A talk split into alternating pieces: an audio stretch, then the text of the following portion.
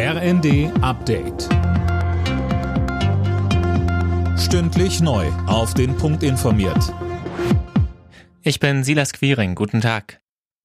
Die Mehrwertsteuer auf die Gasumlage muss sein. Deutschland darf da keine Ausnahme machen, heißt es von der EU-Kommission. Mehr von Tom Husse. Die Bundesregierung wollte auf die Gasumlage nicht noch Mehrwertsteuer draufpacken und hatte die EU um Erlaubnis gebeten, um die Bürger nicht noch weiter zu belasten.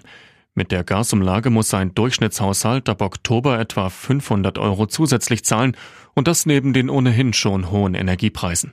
Wenn jetzt noch die Mehrwertsteuer obendrauf kommt, werden im Schnitt wohl noch einmal knapp 100 Euro mehr fällig.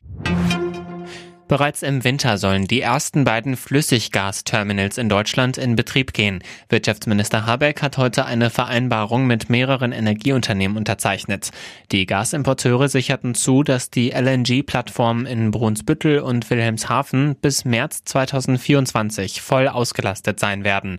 Habeck sagte, Insofern ist die Unterzeichnung heute einerseits ein Signal des Vertrauens in das Gelingen dieses unter Hochdruck ja zu entwickelnden Aufbaus einer alternativen Infrastruktur der Unternehmen und gleichzeitig das Signal, dass Deutschland über diese Infrastruktur über den Winter Gas bekommen wird, das diese Unternehmen bereitstellen werden.